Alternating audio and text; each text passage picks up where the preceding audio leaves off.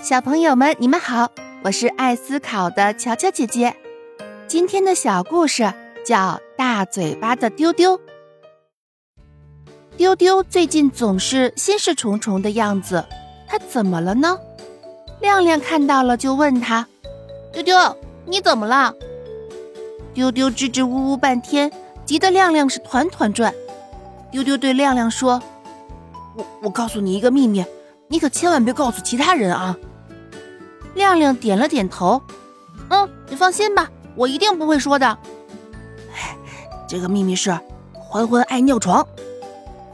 等到丢丢走后，亮亮就急忙去告诉了朋友们。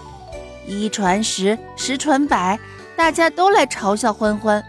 欢欢生气极了，他再也不理丢丢了。丢丢很是后悔，如果当时不是他大嘴巴，欢欢也不会不理自己呀。小故事大智慧，丢丢答应了帮欢欢保守他尿床的秘密，可他却还是把事情告诉了别人。小朋友，你们说丢丢做的对吗？如果是你答应了别人的事情，就要做到。